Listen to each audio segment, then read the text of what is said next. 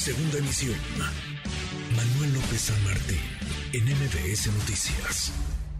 Economía y finanzas. Con Eduardo Torreblanca. Lalo, querido Lalo, qué gusto saludarte. ¿Cómo estás? Gracias, Manuel. Gracias, me da mucho gusto poder saludarte en este viernes y poder saludar a quienes nos escuchan. Buenas tardes. Igualmente, muy buenas tardes. Pues cuando parece que damos un pasito para el lado correcto, un pasito para salir de la crisis económica, de nuevo la realidad, Lalo nos regresa, pues eh, nos regresa al pesimismo. Así anda la economía en México y en el mundo. Nuevas muestras de debilidad, Lalo. Sí, hay muestras de debilidad.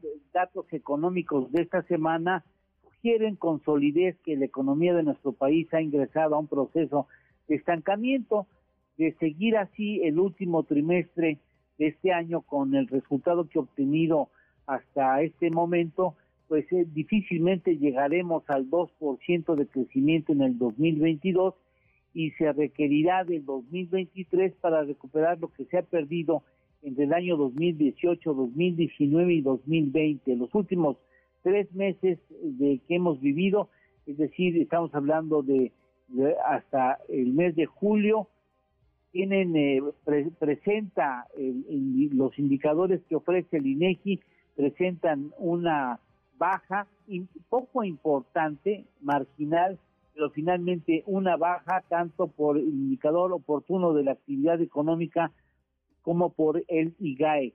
Es además muy probable que esta ligera baja de la actividad económica, este proceso de estancamiento, pudiera coincidir con el inicio de un proceso de recesión económica en Estados Unidos, con lo que las cosas evidentemente se complicarían tanto para Estados Unidos como para México. Es decir, estamos hablando de elementos internacionales también que influyen, aunque había que ser muy directos y muy claros en esto.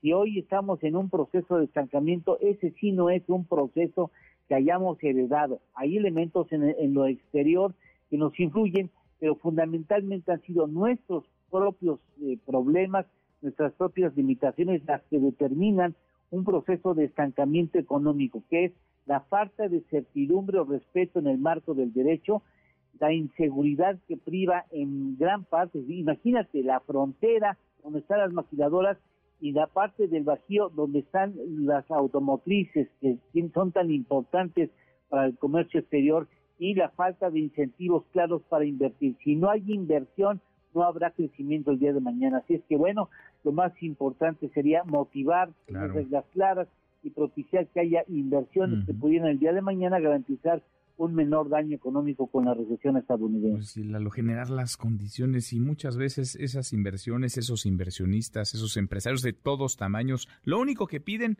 es que no les metan el pie, no que les ayuden, no que haya concesiones, que no les metan el pie, que los dejen chambear, que les den condiciones de seguridad mínimas, que haya pues un piso más o menos estable, Estado de Derecho, y ellos se encargan de lo demás, pero a veces, muchas veces los gobiernos ni eso, Lalo, ni eso pueden. Sí, hombre, lamentablemente, y, creo que esa señal es clara y pues desafortunadamente el gobierno mexicano no la ve y en ese sentido cuando no la ve y no la acredita, pues difícilmente va a tomar medidas que reviertan lo que estamos viviendo hasta el momento. Sin duda, sin duda. Un abrazo grande, Lalo. ¿Tenemos postre? Claro que sí, un postre para que vean que las cosas no están bien en todo el mundo. ¿eh? En Alemania, costo de la luz, costo de la electricidad. En lo que va del año, ha aumentado 347%, mm. pero en los pasados 12 meses el incremento ha sido de 538.75%. Qué cosa. Qué cosa, pues no cerramos la semana muy optimistas, que digamos, gracias Lalo. Gracias a ti, Manuel, gusto en saludarte y saludos al público, buen fin de semana. Igualmente, muy buen, muy buen fin de semana. Noticias.